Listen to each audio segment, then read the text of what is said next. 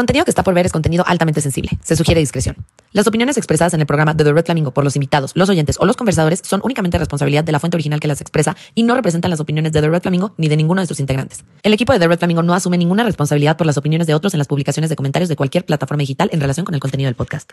Flamingos, es un hecho que pasamos gran parte de nuestro tiempo en Internet donde compartimos cosas sensibles y que queremos mantener privadas. Sin embargo, esto está sujeto a constantes amenazas de seguridad. Por eso mismo te quiero contar de NordVPN, una manera de mantener tu información encriptada. Ellos conservan tu dirección de IP y te protegen de cualquier software malicioso o intrusivo. Además de que puedes cambiar tu ubicación virtual en cualquier parte del mundo. Incluso puedes acceder a contenido de entretenimiento de Estados Unidos o de Europa. Además de que NordVPN es la red más rápida del mercado, así que no te vas a tener que preocupar porque se atrase tu internet. Lo mejor de todo es que no es como en otras plataformas, aquí sí puedes tener tu NordVPN hasta en seis equipos. Consigue tu oferta exclusiva de NordVPN entrando al link especial para los flamingos en la descripción. El episodio de hoy se llama Pamela en alusión a Pamela Palenciano, autora del libro Si es amor, no duele. Un libro que me gusta mucho y que creo que refleja eh, perfectamente el, el, tema de la violencia, porque no solo aborda cómo Pamela vivió una relación de violencia con su pareja y que la vivió de una manera física, sino aborda otros tipos de violencia y hace una crítica social muy interesante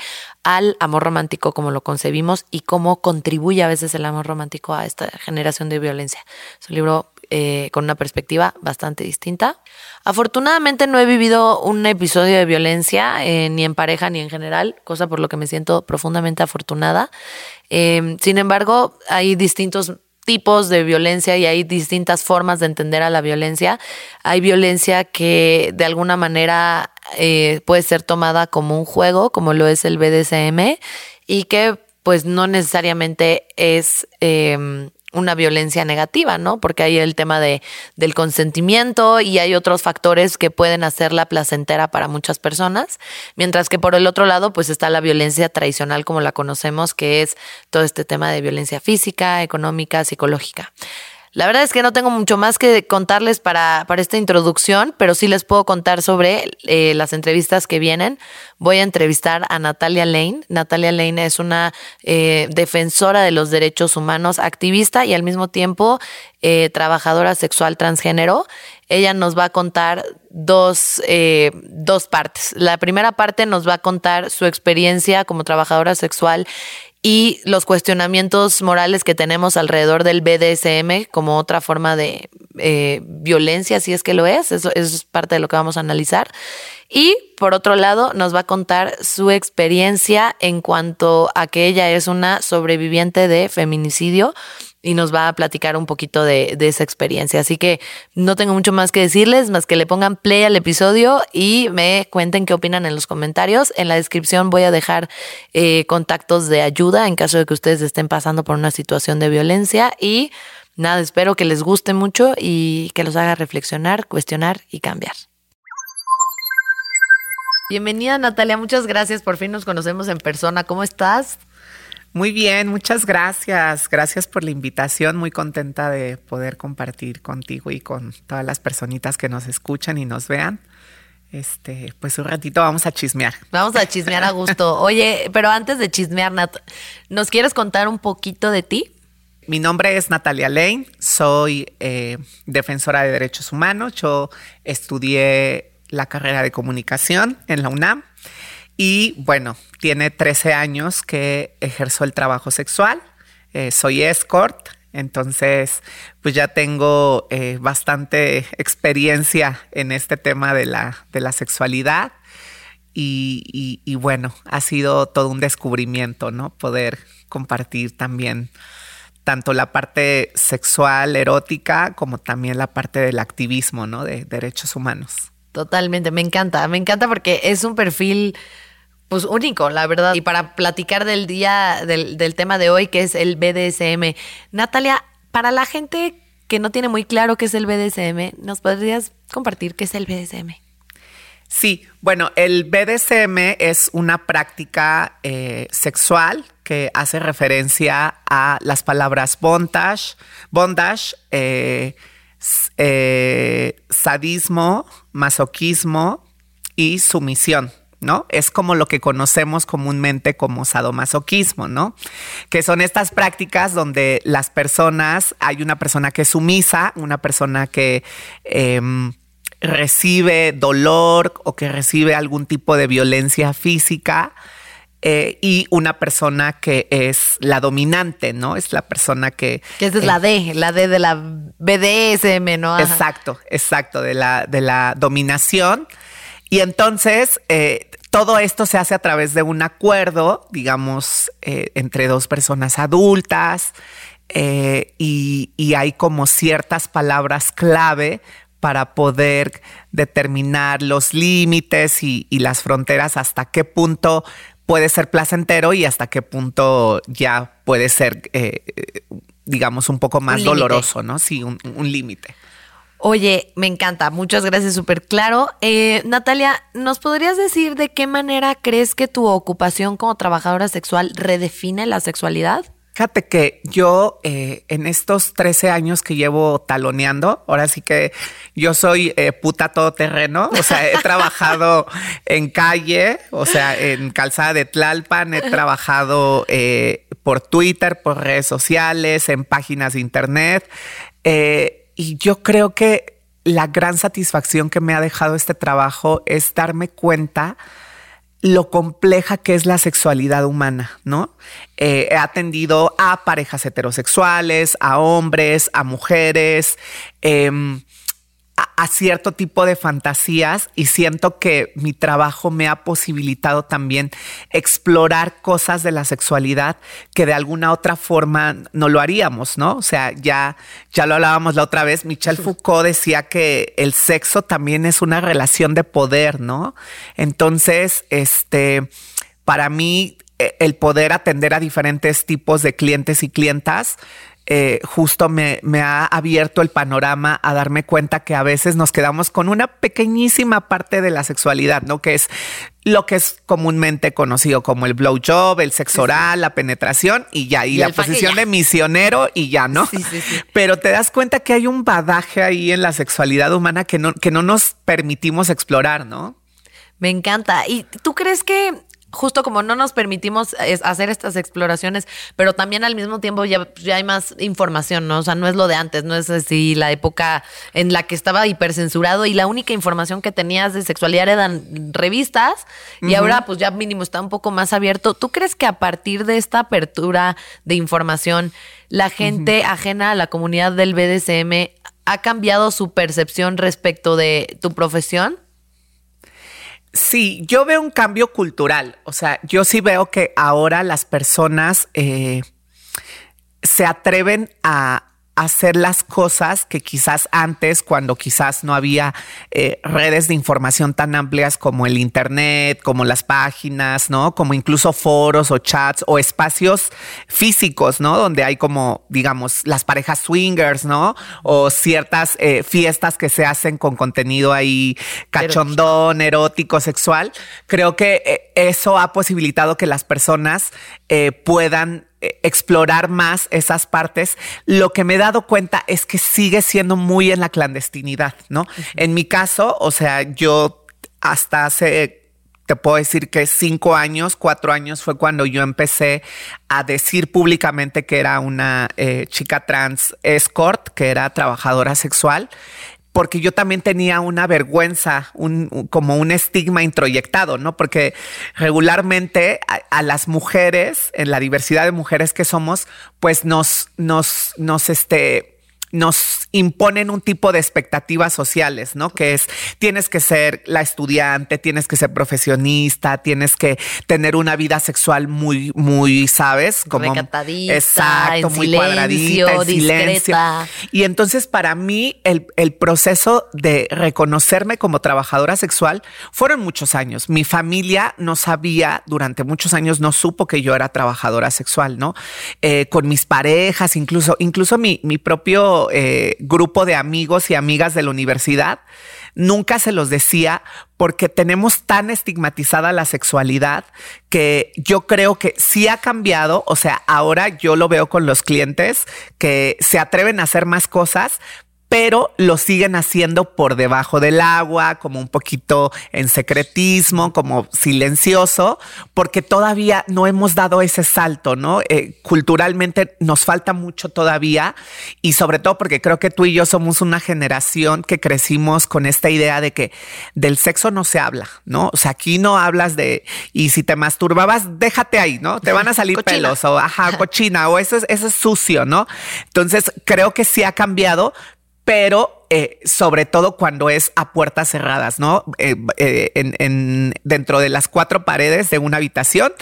Pero creo que ahora cada vez más hay chicas que a través del trabajo sexual, de ser escorts, de, de ser acompañantes eróticas, ya hemos perdido un poco el miedo y la vergüenza a decir abiertamente que hacemos esta, este oficio y que la verdad es que es un oficio que requiere mucha, mucha inteligencia eh, y sobre todo mucha capacidad intuitiva, ¿no? Nosotras somos muy intuitivas porque tenemos, ahora sí que nuestra herramienta de trabajo es el cuerpo y la sexualidad, ¿no? Entonces tenemos que ser, pues, este, ahora sí que Sí, saber por dónde, ¿no? Exacto. Y saber con quién y todo también. O sea, porque te tienes que cuidar a tu persona, a tus emociones, a tus vivencias, etcétera, ¿no? Pero, oye, Nat, te quería preguntar, o sea, ¿por qué crees? Ah, porque nos estabas contando ahora de tus clientes que lo hacen como,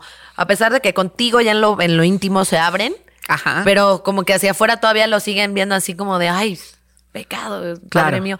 ¿Por qué crees que tus clientes practican o están más abiertos a practicar, por ejemplo, el BDSM contigo que con su pareja?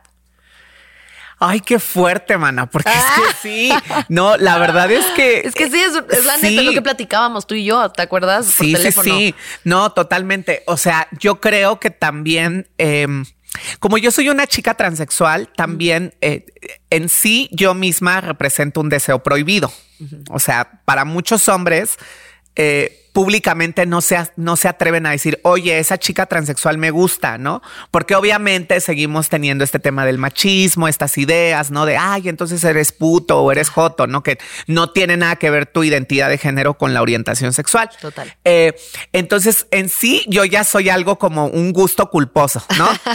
y después, yo creo que cuando llevas tanto tiempo con una pareja o, o sobre todo cuando ya tienes una esposa o una novia o un novio, un esposo, eh, se vuelve esta parte de la monotonía, ¿no? De que ya incluso la sexualidad ya es como casi en automático y muy mecánico, ¿no? Casi, casi quítate la ropa o súbete la falda y órale, vamos, ¿no? Y creo que los seres humanos estamos en constante cambio. Yo creo que esa es parte de nuestra naturaleza, cambiar y, lo vemos todo el tiempo, o sea, desde que nacemos hasta que morimos, estamos cambiando totalmente, ¿no? Entonces, eh, muchas veces se acercan conmigo los clientes, eh, eh, chicos y de todas las edades, ¿eh? no creas que son chicos así, señores grandes o de todas las edades, de todas las profesiones y oficios, y se acercan porque, claro, como nunca se han permitido explorar esa parte de su sexualidad, ¿no? yo te puedo decir que muchos hombres heterosexuales les gusta ser penetrados o les gusta que les hagan este beso negro, pero como justo con sus parejas tienen esta vergüenza, este miedo de admitirlo, porque también hemos construido una idea de que la pareja es la pareja y es algo que se desarrolla en el ámbito familiar. Y el sexo es una cosa clandestina, es una cosa oculta, es una cosa oscura. Entonces, cuando no, cuando no machan esas dos esferas, te das cuenta que muchas veces em, esas prácticas como el BDSM, ¿no? Eh, esta parte de la sumisión y de la dominación, es un juego que atrae mucho a las personas Habrá gente que no conecte también, obviamente, porque cada persona tiene eh, eh, su sexualidad y tiene ciertos puntos de placer muy específicos, pero yo lo que me he dado cuenta es que justo tiene que ver con esta monotonía, ¿no?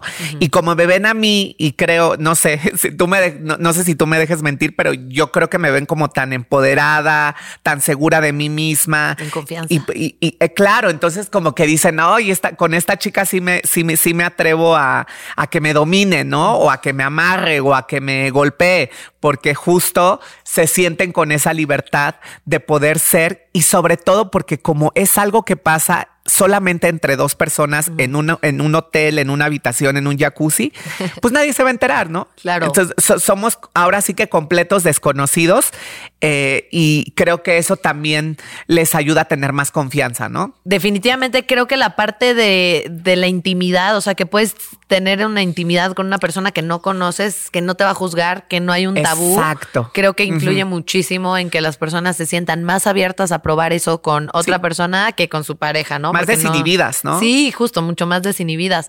Pero mencionaste la palabra golpear. ¿Tú crees que el BDSM es un tipo de violencia? Yo creo que es una fantasía, es una práctica eh, que es como una especie de juego, ¿no? Eh, porque también creo que durante mucho tiempo hemos estigmatizado la violencia.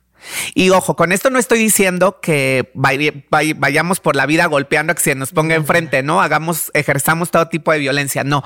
Pero sí creo que hay, yo creo que todas las emociones y los comportamientos humanos tienen una razón de ser. Por algo sentimos ira, por algo sentimos enojo, por algo sentimos tristeza, melancolía. Asimismo pasa con la violencia, ¿no? Hay veces que la única forma de sacar toda esa energía que, que traemos y que nos fluye y que está en constante cambio es a través de la violencia, quizás a través de la violencia física, ¿no? Y creo que al final el sexo es una carga energética muy fuerte. Entonces, yo más que pensar que el BDSM sea un tipo de violencia, creo que es una forma en la que dos personas están intercambiando una energía muy fuerte, ¿no?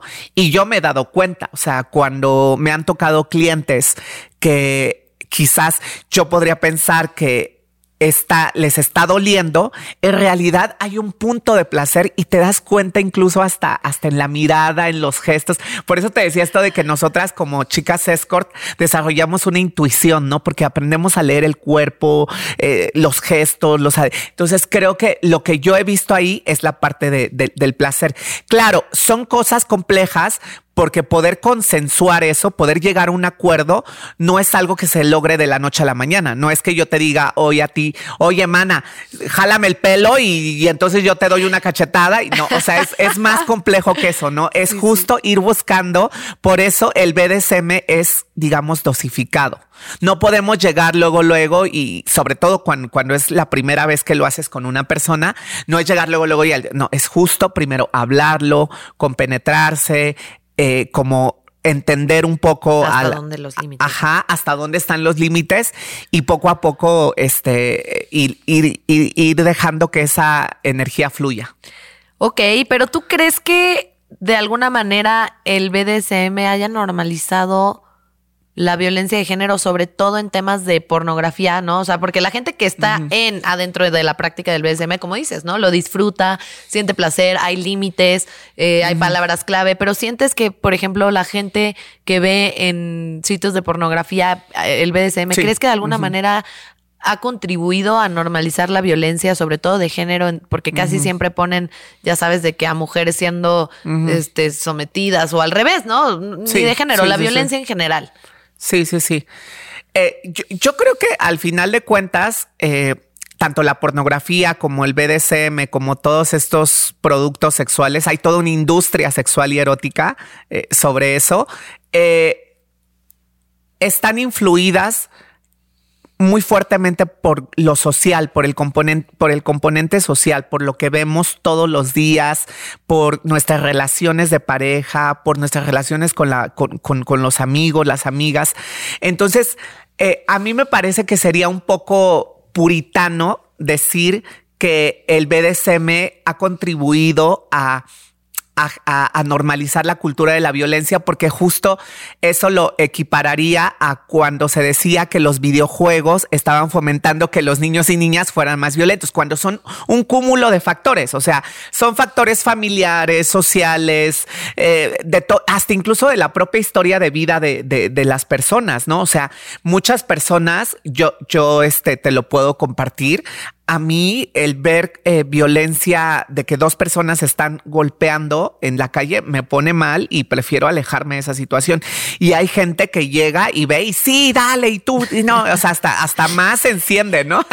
Y ahora que en redes sociales y en Twitter casi no nos agarramos del chongo, vea, todo el mundo anda, anda peleándose en redes sociales. Entonces creo que es un poco como ser muy injustos eh, y sentenciar, ¿no? Sin que, que el BDSM o que el sadomasoquismo o, o la pornografía eh, contribuyen a eso. Eh, sobre todo porque creo que quienes de verdad trabajamos en esa industria, ya sea a través del trabajo sexual, de la pornografía, del contenido erótico, incluso del OnlyFans, este, pues lo vemos desde otra perspectiva y pocas veces se nos pregunta, ¿no? Ahora sí que lo que te decía eh, la otra vez de que muchas veces invitamos eh, a sexólogos, especialistas cuya opinión es muy válida y es una opinión muy, muy estudiada también, pero pocas veces nos vamos con las con las que trabajamos en campo, ¿no? Con las que llevamos a cabo esas prácticas y ahí es donde te das cuenta que, que realmente la, la violencia está en todos lados, ¿no? No, no solo en las prácticas sexuales, sino en muchas otras formas, ¿no? O sea, violencia económica, violencia laboral, violencia física. Entonces yo creo que es un tema complejo, por supuesto, eh, pero creo que justo el hecho de que ahorita tú y yo estemos hablando de esto, eh, puede darnos una idea de cómo ir avanzando poco a poco y tener como todos los elementos a la mano para poder tomar las mejores decisiones, ¿no? Totalmente. Y, algo muy importante que, que, hace la diferencia entre una violencia callejera, por ejemplo, como la que describiste, y una violencia en el BDSM es el consentimiento, ¿no? O sea que no es lo mismo agarrar a alguien a madrazos en la calle, que obviamente no está consentido, no hay límites, no hay nada, que ya en una práctica de, como dices, nos sentamos, lo platicamos, vemos hasta dónde, cuáles son tus palabras de seguridad. Eh, en este sentido, creo que hay una pregunta que, que ya es la última y ya con eso te dejo ir. Este, pero hay una pregunta que, que me, han hecho muchas veces y que no he sabido responder con certeza, y igual y tú me ayudas, que es, ¿cuál es el límite del consentimiento, no? O sea, ¿hasta dónde ese consentimiento de dentro del BDSM está bien? O sea, por ejemplo, si, si estamos en un BDSM, está, está bien que, o sea, que, aunque yo, yo te estoy dando mi consentimiento para que tú me golpees fuertemente, yo te lo estoy dando y a mí me causa placer, genuinamente, y tú ves mi cara y me está causando placer. Pero, ¿hasta dónde está este límite entre el consentimiento y quizá el tema de salud físico que puede llegar a haber dentro de estas prácticas? ¿Dónde está el límite? ¿Tú dónde lo pones? Claro.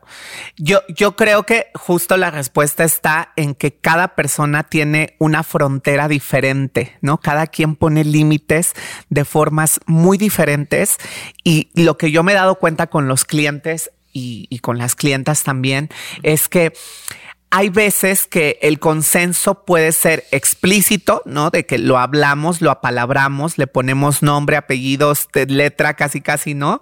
Número de hada y todo. Y, eh, pero también hay, hay un consenso implícito, ¿no? Y creo que por eso la, la gran capacidad que tenemos los seres humanos, las personas, de poder ser racionales, pero también tener esta parte del instinto.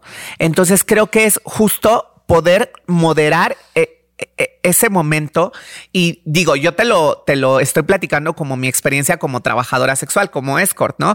Pero eh, sé que también hay muchas parejas, ¿no? O muchos vínculos que ahora está muy de moda decirle vínculos, no, no, no decirle, ay, es mi esposo o es mi esposa o mi novia, es, es mi vínculo, ¿no? Y hay muchos vínculos sexoafectivos donde ya hay un acuerdo porque ya se conocen de, tiempo, ¿no? De, tiempo atrás o incluso también yo he conocido, tengo este, algunas amigas que, que, que tienen clientes que de plano no las conocen, no les interesa conocerlas y es solamente esa fantasía de estar y coger con una persona totalmente desconocida, ¿no? Entonces, yo creo que hay cosas que no se pueden mediar a través de raciocinio, ¿no? A través de, de, la razón, porque a veces creo que estamos todo el tiempo queriendo pensar todo, ¿no? Y a veces sobrepensar tanto nos impide o nos priva de vivir experiencias tan placenteras o incluso experiencias que nos confrontan, ¿no? Yo te, voy a decir, a mí, yo al principio cuando empecé en este tema de, ser chica escort y trabajadora sexual, eh, yo me acuerdo que para mí era muy complicado el poder eh, admitir que mi cliente me viera mis genitales, porque yo tenía una vergüenza muy introyectada, ¿no? Decir, no, es que como una mujer con pene, ¿no? O sea, justo es porque la idea es que nos dicen, no, las mujeres tienen vulva y los hombres pene. Eh, y entonces, para mí, dar ese salto y decir, oye, el cliente también nos podemos hacer un 69 riquísimo, podemos, yo lo puedo penetrar, él me puede penetrar, o sea, quitarme esa, esa frontera, ese límite que yo misma me estaba poniendo y me ocultaba y me hacía así, hasta que una vez me acuerdo que con un cliente, te lo juro, mana, que estábamos solos en la habitación y cuando yo, yo traigo un, yo traía en ese momento un calzoncito que, digamos, me ayudaba como a montarme, ¿no? A, montarme el bulto, a ocultar un poco, este, mi, mi parte. Este, y entonces me dijo, quítatelo, porque yo ya estaba súper excitado, yo estaba bien caliente, caliente. Cuando me lo quitó y él me vio, pero me vio con unos ojos que era una mezcla de amor, de deseo, como si yo fuera la cosa más hermosa que haya visto en toda su vida. Y ahí dije, claro, es que si aprendiéramos a vernos de maneras más amables, podríamos darnos ese, ese salto y aventurarnos a, a, darlo y a decir, va, vamos a hacerlo. Obviamente el BDSM no es para todas las personas, ¿no? Evidentemente hay personas que traen un historial muy fuerte de, situaciones violentas que no se los recomiendo, pero justo eh, la, manera de poder explorarlo es a través también de raciocinio, de, de pensarlo, pero también de la intuición, ¿no? Ok. como, diría, como diría Shakira, las mujeres somos las de la intuición. Por eso, algo sabía. Algo, sabía, mi comadre sobre eso. Exacto. Oye, pues muchas gracias, Nat. La verdad es que me encanta todo lo que nos has compartido. Es información valiosísima. Es cosas, son cosas que, como dices, siempre estamos invitando a psicólogos, sexólogos, etcétera. Que qué padre. Y es súper valioso también, pero wow lo valioso que es escucharlo de primera mano y, y, ah. neta, pues sí, la verdad sí te lo agradezco porque además, pues no cualquiera viene y se para y nos cuenta porque, pues ya sabes, ¿no? Justo como este tema de los, estigmas y todo. Los tabús. Entonces, el hecho de que seas trabajadora sexual, que hayas venido al foro, nos hayas contado todo lo que nos compartiste y que además eres defensora de los derechos humanos, activista constantemente, pues es de admirar. Yo, yo de verdad, genuinamente te admiro y ah. muchas gracias por, por acompañarnos en este episodio de The Red Flamingo. Ay, muchas gracias, Andy. No, pues yo encantada, como dices, ahora sí que hay que consultar a las que hacemos trabajo de campo, ¿no? Totalmente. Pero este, pues solo decirle a, a la audiencia, a todas las personitas que nos escuchan que, que se atrevan, que se atrevan a dar ese salto, que se atrevan a, hacer esas cosas que nos quitan de nuestra zona de confort, ¿no? Que a veces esa zona de confort, claro, la conocemos tanto que pensamos que si nos descolocamos de ahí, nos va a pasar algo, pero a veces eso es lo que necesitamos para poder descubrir cosas que de otra forma no hubiéramos descubierto de nosotras y nosotros mismos, ¿no? Entonces, pues muchas gracias por la invitación y yo encantada de estar aquí comadreando contigo. Muchas gracias. Pues ya están flamingos. Vamos a la siguiente entrevista de este episodio. Bueno, y pasamos a la segunda entrevista de este episodio. La verdad es que la persona que iba a venir a esta entrevista me terminó cancelando de último momento. Como saben, es un episodio súper complicado. Eh, no es fácil los temas que estoy pidiendo que, compartamos en este espacio, aunque es un espacio seguro. Y pues bueno, obviamente entendí la situación perfectamente y, y pues lamentablemente el miedo que apoderó, se apoderó de esta persona porque tenía miedo de que pues algo fuera a salir mal derivado de esa conversación y lo entiendo perfectamente. Sin embargo, tuve la suerte de que estuviera el día de nosotros, el, día de hoy con nosotros, em, pues una persona que también ha pasado por estos temas y que bueno, pues nos va a poder encauzar un poquito eh, por su experiencia. Así que, pues paso a abrir cámara. Bienvenida otra vez, Natalia. Aquí estoy nuevamente. por si te extrañaba, por si no les quedó suficiente de la entrevista. Por si querían más de mí, aquí me tienen. Exacto. Oye, Nat, pues ¿cómo ves, cómo ves esta situación de que, de que esta chica canceló de último momento a las 3 de la mañana por miedo a contar su historia? Ay, mana, es que es, es difícil porque creo que el tener que apalabrar una experiencia tan fuerte como es hablar sobre tu historia implica vulnerarte, ¿no? Vulnerarte. Y a veces sentimos que este proceso es un proceso lineal, ¿no? Que es paso uno, paso dos, y la verdad es que no. Cuando eres sobreviviente a la violencia de pareja, la violencia de género, hay una serie de recovecos en los que un día das dos pasos adelante, tres pasos atrás. No es un proceso lineal, es un proceso mucho más complejo.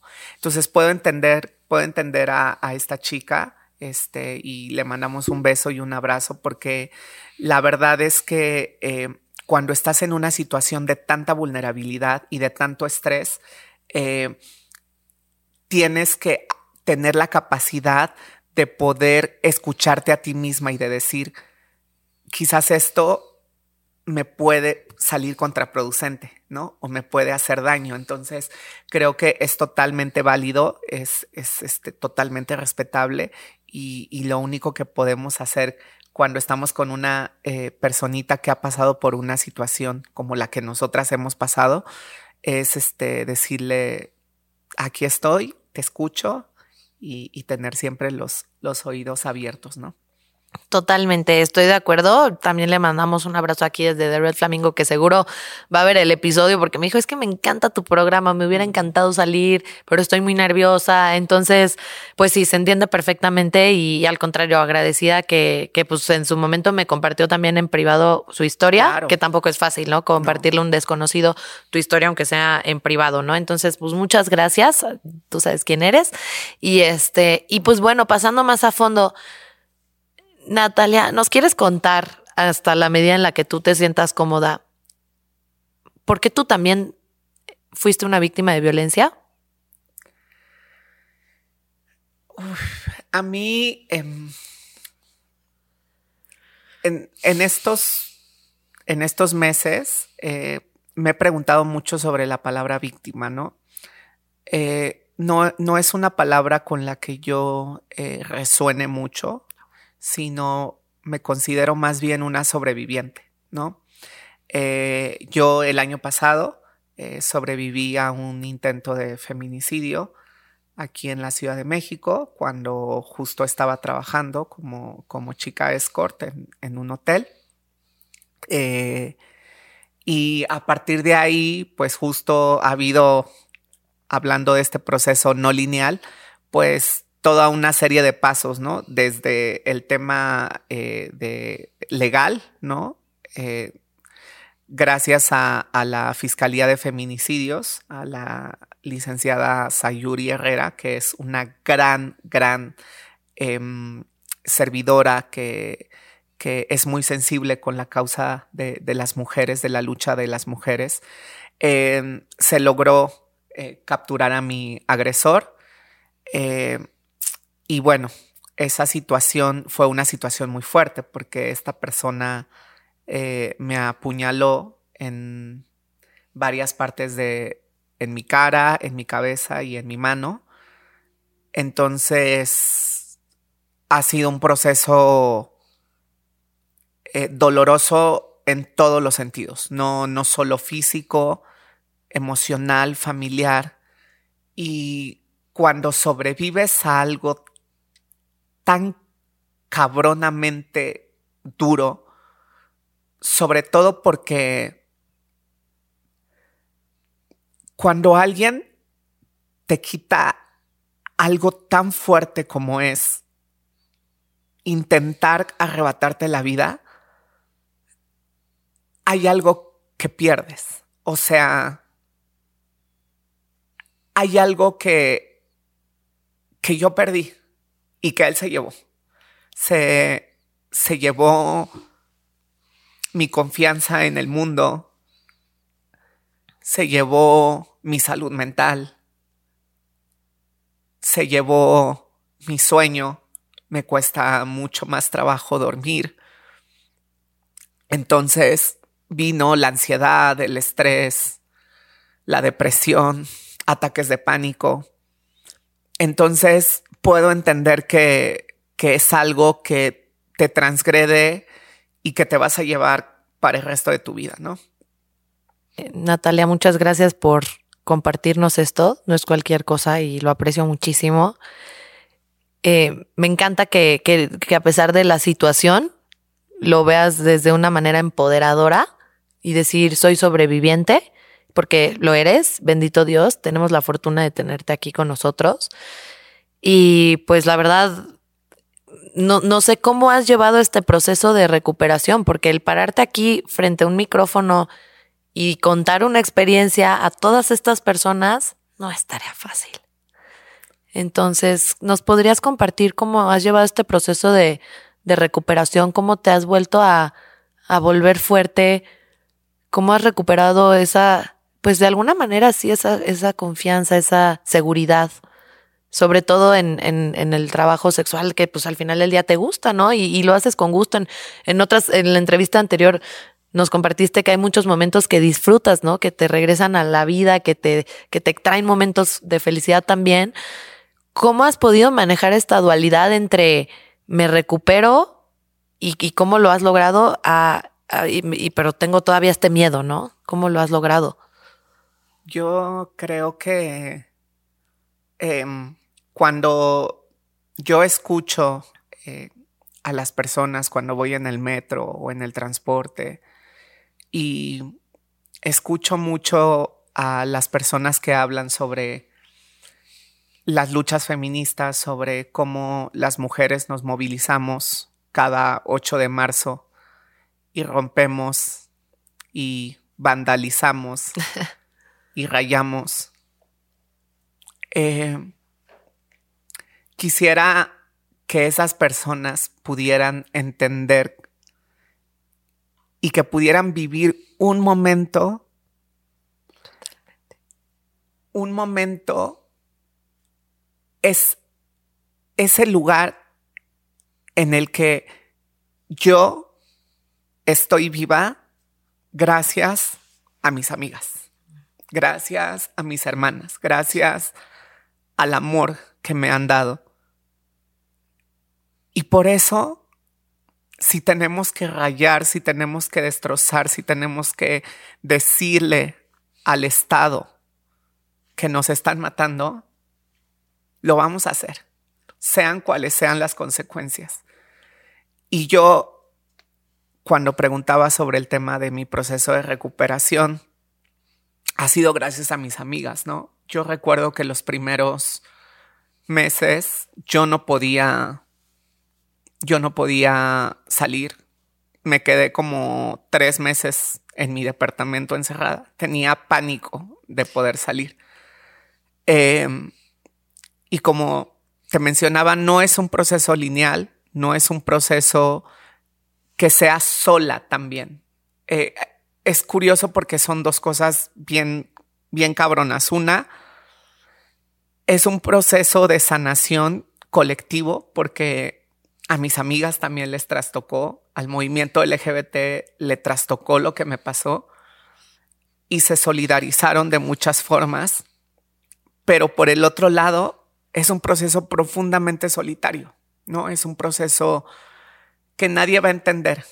Hace unos meses yo escribía en mis redes sociales, a mí me gusta mucho escribir, yo ponía, sobrevivir a un feminicidio es como si te hubieran arrancado la piel completamente y andar por la calle rojo vivo el trauma se vuelve un verbo conjugable en todos los tiempos, pasado, presente y futuro. Es como un sentimiento de mucha soledad, de mucha vulnerabilidad, que no se lo deseo a nadie. Y cuando yo veo a las madres exigiendo justicia, cuando me acuerdo de Marisela Escobedo en, en Ciudad Juárez, protestando todos los días por el, por el feminicidio de, de su hija, es cuando puedo entender que esto es algo que nos debería de importar a todas las personas, a toda la sociedad. Y es, es esa contradicción permanente de, de mi vida, ¿no? De, de, poder estar sola, pero también sentirme acompañada. Eh, y hay algo que me dijo, fíjense que hace, hace un tiempo eh, gané el, el, MTV Miau eh, del 2022 como activista LGBT y ese premio me lo entregó Ana Claudia Talancón, que es una comadre, una actriz talentosísima. Y ella me dijo unas palabras muy ciertas. Ella me dijo cuando estábamos en el backstage, que estábamos platicando, y, y me dijo, yo le estaba compartiendo cómo me sentía y me dijo, le estaba diciendo que me sentía herida, que sentía que esta herida, esta cicatriz emocional y física nunca iba, nunca iba a sanar. Y me dijo ella, y si no sana, también está bien. No te sientas en la obligación de tener que sanar. Porque si esa cicatriz va a doler toda tu vida, también está bien. No pasa nada. Y creo que a veces nos sobreexigimos sobreponernos a situaciones cabroncísimas y no nos damos cuenta que somos seres humanos, que es bueno habitar la vulnerabilidad. Es, es, válido sentirse enojada, es válido sentirse desprotegida. Entonces, lo que yo le podría compartir a quizás a las chicas o chicos que hayan pasado por una situación de violencia, justo es eso, ¿no? Que eh, esa capacidad que tenemos de sanar en, las cicatrices, en la piel, en lo físico, eh, es una capacidad que también la tenemos en lo emocional, pero que no nos sintamos presionadas ni presionados a hacerlo. Que, como bien dicen, vamos paso a paso, un día a la vez, ¿no? Un día a la vez. Eh, y creo que diría como haciendo eco a lo que dicen nuestras hermanas activistas trans en, en Colombia, en Bogotá. Ellas tienen un documental que se llama La Primavera Trans y ellas dicen, hablando de los feminicidios a mujeres trans, podrán cortar todas las flores, pero nunca detendrán la primavera. Ay, me encanta. Y eso somos, somos primavera. Me encanta, me encanta y, qué fuerte y qué, qué, bueno contar con esta comunidad, ¿no? De gente que, que se une a luchar por un mismo interés, por las ganas de que esto se, detenga, ¿no? Que dejemos de, de ser unos animales, perdóname, porque realmente la gente que hace esas cosas, pues no quiero decir algo indebido, pero, pero es, yo creo que es un producto de lo que es un, es una consecuencia de todo eso, de todos esos cúmulos de violencia, ¿no? Ya decía, yo, yo escuchaba hace mucho tiempo que el feminicidio es la forma más irreparable de violencia hacia una mujer. Y así es cuando una mujer vive violencia física, psicológica, todos los días en su casa, eso abona a que existan los feminicidios. Eso es una consecuencia directa de que exista una Lesbi Berlín, que exista una Marisela Escobedo, que exista eh, esta chica, que no recuerdo ahorita el nombre, esta, mm, la chica del año pasado, eh, que asesinaron eh, y que encontraron en una cisterna. Mm. Devani. es, es parte de, de, de, algo, ¿no? Y regularmente, si me lo permites decir, a veces pensamos que el feminicida es ese psicópata enfermo. El feminicida es un hijo sano del patriarcado. No es una persona enferma. Es ese vecino, es ese compañero que comparte una nud con su grupo de amigos sin el consentimiento de su novia. Es ese que dice que esa mujer es una puta porque tiene una vida sexual libre y sin prejuicios. Es ese señor que golpea a su esposa.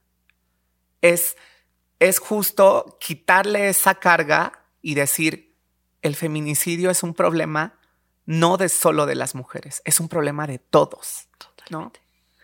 Totalmente. es fuerte. Es muy fuerte, definitivamente es muy fuerte y qué fuerte además también lo que dices de que es un hijo sano del patriarcado, porque la verdad es que sí, nos van aleccionando a que ciertas acciones y ciertas actitudes son normales, que terminan culminando en estos episodios de violencia terribles, ¿no? Nat, ya para dejarte ir ahora sí, te prometo ya no te voy a secuestrar para otra entrevista. No, te preocupes. ¿Cuál es el mensaje que le dirías? ¿Por qué, por qué, qué le dirías a la audiencia en este sentido? ¿Por qué es importante la lucha feminista? Porque ahorita, este, tú que tienes TikTok y, redes sociales, te darás cuenta que hay creadores de contenido allá afuera o hay gente allá afuera que dice que, que hay feministas están locas, ¿no? No, este, no saben lo que quieren, este, nada más lo hacen para llamar la atención. Em, todas estas cosas negativas, ¿qué le dirías tú a, toda esta gente, no? O sea, para que cachen la importancia de esta lucha, ¿qué le dirías a la audiencia? Yo creo que em, primero eh, sí me gustaría dar un mensaje también de, esperanza, porque ahorita que estamos en esta charla quizás es algo más fuerte, más, más serio, eh, pero creo que a mí me, me da esperanza y, y me alienta saber que las cosas están cambiando. Ahorita estamos hablando de esas cosas que, como dices bien, normalizamos durante tanto tiempo. Que normalizábamos decirle a una cantante gorda, que normalizábamos compartir un video sexual de una actriz de Hollywood normalizábamos tantas cosas que nos han ido carcomiendo como sociedad y como personas, que creo que ahora que las estamos poniendo a la luz pública, hay resistencia, ¿no? La gente dice, ay, pero son unos exagerados, son unas exageradas. A, todo el mundo, todo les ofende, generación de cristal. Sí. Yo digo, creo que somos una generación que está empujando un cambio. Y somos todo menos de cristal, porque hemos tenido que aguantar tanta desigualdad, tanta violencia y normalizar tantas cosas. Yo me acuerdo que cuando yo iba en la secundaria, sufrí un bullying espantoso por ser una, por ser un niño amanerado en ese entonces, ¿no? Que después se convertiría en esta mujer y ahora, se los juro, he visto TikToks y videos de cómo dos chavitos de secundaria de 13, 14 años, dos niños, uno le está pidiendo que sea su novio al otro y todo el mundo aplaude y les y los graban y dices, "Wow, las cosas pueden cambiar. Están cambiando y qué bueno, lo necesitamos. Necesitamos no quiero sonar una hippie loca, pero necesitamos más amor. Todo ese odio, toda esa violencia, necesitamos ponernos en los zapatos de las otras personas. Eso es lo que le diría a la audiencia, que podamos ponernos en el lugar de las otras personas y tratar de entender, como, como alguna vez leí que la empatía es acercarse con amor y respeto al corazón del otro. Y creo que eso nos hace falta, ¿no? Muchas gracias, Nat. Me encanta. Estoy de acuerdo contigo en cada palabra. Y de verdad, muchas gracias por haberte abierto de esta manera, sobre todo así de abruptamente. Y, de verdad es súper valiosa toda la información que has compartido con nosotros. Creo que le va a servir a muchas personas. Creo que acabas de ayudar a mucha gente que nos está escuchando mm. y eso es invaluable. Así que muchas gracias por haber estado aquí en el Red Flamingo. muchas gracias, muchas gracias Andy. Y bueno, les, les mando mucho amor, muchos abrazos y, y aquí estamos, cambiando el mundo y gracias por la invitación. Gracias a ti, cambiando el mundo una historia a la vez. Exacto, exacto. Pues muy bien, muchas gracias Natalia y Flamingos, nos vamos con la última entrevista de este episodio. Muchas gracias. Bienvenido, Mao. ¿Cómo estás? Muy feliz yo de tenerte de regreso. ¿Tú cómo estás? Yo encantadísimo de estar de regreso. Qué bueno. Oye, cuéntanos, para las personas que por alguna razón están atrasados con los episodios y no saben quién eres tú, ¿nos puedes contar un poquito más de ti? Claro que sí, soy filósofo. Este, tengo una licenciatura este, en filosofía por parte del Ibero, aquí en la Ciudad de México. Una maestría en filosofía en King's College London y una maestría en ciencias políticas en Columbia University en Nueva York. Muy bien. También das clases, ¿no? También doy clases en universidad y este te doy clases a ti. Muy bien, pues sí, muy buenas clases, como siempre digo. Oye, ¿qué tal? ¿Qué tal estas entrevistas? Una joya, ¿no? La verdad es que una joya de entrevistas muy duras, este, muy valiosas, este, y con un mensaje muy fuerte. Bueno, pues entonces vamos a pasar a la primera pregunta. ¿Cuál crees que sea la diferencia entre la violencia que puede existir en una práctica de BDSM versus la violencia que puede llegar a haber en un encuentro sexual violento no, no consentido. Pues creo que, que tú lo dijiste, eh, la diferencia, yo diría fundamental, es que en el BDSM existe consentimiento por parte de las personas involucradas, mientras que en un acto de violencia sexual, pues eh, no, ¿verdad? Aunque creo que sí es importante recalcar que el BDSM no necesariamente involucra actos de violencia física. Hay, un, hay todo un espectro de, prácticas de BDSM, como, bien recalcaba Natalia. Hay, hay prácticas en las cuales pues es meramente pues humillación o este a lo mejor palabras agresivas, etcétera, insultos, donde no necesariamente hay como tal violencia física, ¿no? O violencia sexual per se, como tradicionalmente lo entendemos. Pero definitivamente también hay otra parte de la comunidad BDSM que le gusta, este, pues, utilizar eh, látigos, este, golpes, eh, pues, otro tipo de, herramientas para causar dolor en, su pareja y pues lo, lo, central ahí es el consentimiento. De acuerdo, pero tú crees que debe de haber o, o cuál crees que es el límite de este consentimiento? Pues mira, este, entendiendo que efectivamente no es una simulación, creo que eh, no es un simple juego, efectivamente, cuando a una persona, por ejemplo, se le está latigando o se le está quemando con, con cera, pues la cera está caliente, ¿no? El látigo es un látigo de verdad. Este, si llega a haber sangre o, quemaduras, este, pues eh, son de verdad, ¿no? Y pues, tomando eso en cuenta, yo creo que el primer límite que debe existir tiene que ser un límite de parte de la persona que está infringiendo el, pues el, castigo, por llamarlo de alguna manera, ¿no? Este, evidentemente, aunque yo como, como víctima o como sub esté... sumiso. Sumiso, exacto, esté consintiendo que me lastimen de tal o cual manera. Si mi dominante no está de acuerdo, pues evidentemente ese es el primer límite a mi consentimiento.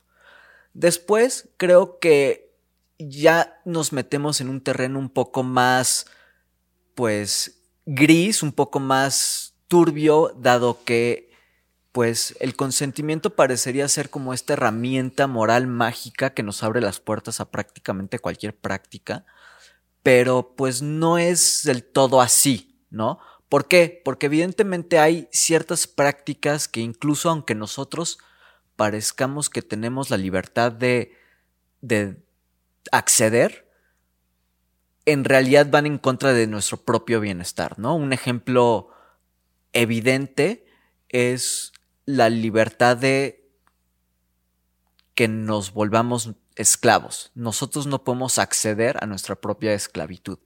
¿Por qué? Pues porque va en contra de nuestra propia libertad este, con la que nosotros nacemos, ¿no? Entonces, este, creo que ahí es donde se empieza a pintar la raya. Para ser un poco más concreto, nosotros no podemos acceder o dar nuestro consentimiento a algo en lo que ya esté yendo en contra de nuestro propio bienestar. De acuerdo, me, me, gusta, me gusta esto, porque sí, eh, eh, creo que es un límite, como decía Natalia en, en una de las entrevistas, no hay una, así como un termómetro o una métrica, o sea, es realmente cada quien conforme a su propio bienestar, ¿no?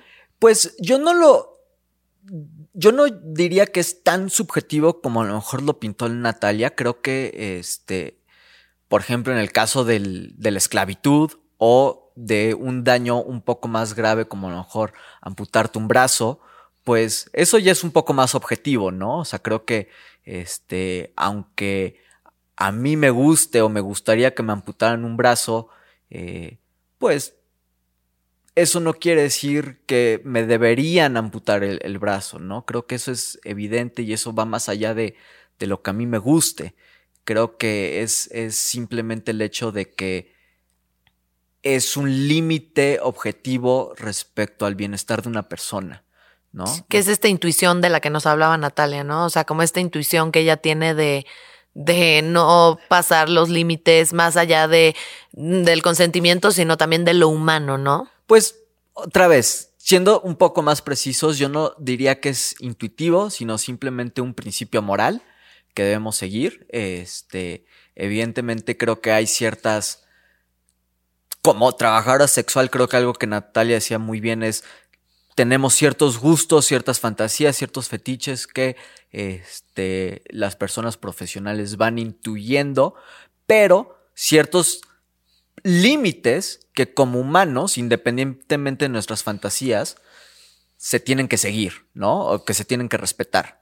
Un límite, como te decía, es por ejemplo, que no se nos amputen los brazos. Y esto va más allá de cualquier tipo de fantasía, gusto o fetiche que yo pueda tener, ¿no? Este, esto Natalia no lo necesita intuir, esto simplemente lo es, es de alguna manera este, autoevidente. Por ejemplo, Kant diría que es autoevidente. Sí. Y la ley también. Ay. Y la ley, y la ley también, ¿no? Te meten al tambo por hacer una, por cumplir, por ayudar a cumplir una fantasía así. Oye, este, que, que quiero aclarar que no porque la ley prohíba algo, quiere decir que ese algo prohibido está mal. Ojo ahí. Exacto. Pero bueno, esa es otra conversación para otro episodio. En fin. Regresando. Em, ¿Qué opinas de esta pregunta que le hice a Natalia de si el BDSM ha normalizado la violencia o no? ¿Tú qué opinas de eso? Bueno, creo que Natalia le dio eh, en el blanco, creo que es eh, muy certero el, decir que es una especie de, paranoia moral cuando pensamos que ciertas prácticas o ciertos, este, pues sí, ciertas prácticas que a lo mejor se salen de la norma son la causa de ciertos males en nuestra sociedad, ¿no? Es cierto que existe violencia de género o violencia en general, no solamente en México, sino en el mundo, pero de ahí a que sea la pornografía o la prostitución o el BDSM la que causa eh, eh, o, que es el catalizador de estos, este, de, esta crisis de violencia, pues creo que mm, para mí no es del todo claro, ¿no? Este, creo que más bien lo que tenemos que pensar es cómo es que nuestras concepciones respecto a la violencia o, por ejemplo, las concepciones que tenemos respecto a la mujer informan el tipo de pornografía o las condiciones bajo las cuales las trabajadoras sexuales este, operan en México, por ejemplo, ¿no? Sí, justo te iba a preguntar eso, o sea, ¿cómo crees que, que si no es el BDSM lo que ha impulsado la violencia ni en México ni en otras partes del mundo, entonces, ¿qué es lo que tú crees que ha ido resaltando o exaltando más bien esta crisis de violencia de género, sobre todo, que estamos viviendo en México? Bueno, este, creo que para empezar, algo de lo que hemos hablado incluso en otros episodios tiene mucho que ver cómo nosotros percibimos a la mujer y su relación con respecto al hombre, ¿no? Este, el hombre en general percibe a la mujer como un objeto, más específicamente como un objeto sexual, es decir, como un objeto cuyo único objetivo es la satisfacción sexual del hombre. Cuando ese es el caso, el valor de la mujer gira en torno a qué tanto puede satisfacer sexualmente al hombre. Su belleza, su, este, su forma de hablar, su forma de, de navegar en el mundo, gira en torno a cómo la ve el hombre y cómo el hombre puede aprovecharse de ella sexualmente, ¿no? Entonces, eso para empezar cuando el hombre se da cuenta que la mujer es una, un ente independiente, ¿no? Es un, es un agente con, con, con deseos, con, con intereses, etc. Ahí es cuando el hombre empieza a ofrecer, digamos, resistencia, no le gusta, ¿no? Hablándolo de una forma más coloquial, y pues es cuando empieza a haber pues momentos de violencia, ¿no? Violencia ya sea económica, sexual, psicológica, este, física, etcétera, ¿no?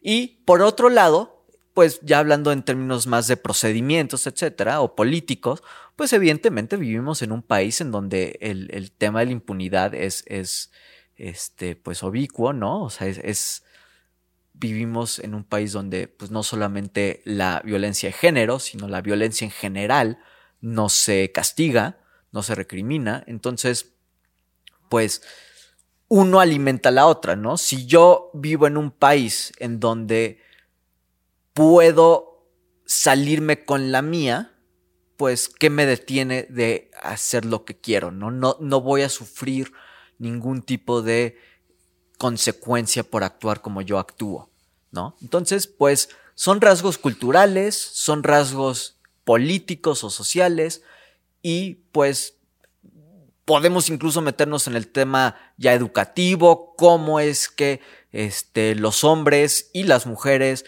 este, desde niños aprenden a convivir, etcétera, ¿no? No hay una educación sexual este, realmente de peso en México, realmente es bastante, bastante precaria.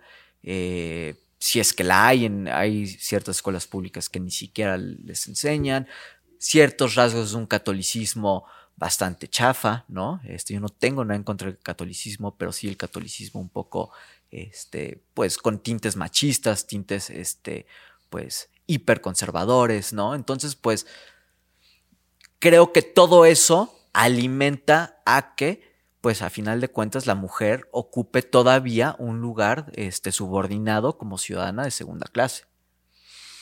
De acuerdo, pues sí, y, pues muchas gracias. La verdad es que me parece a mí también que todos estos son factores que influyen directamente en que estos episodios de violencia tan fuertes como los que nos estuvo contando Natalia, y eso que nada más hablamos en este caso de violencia física, ¿eh?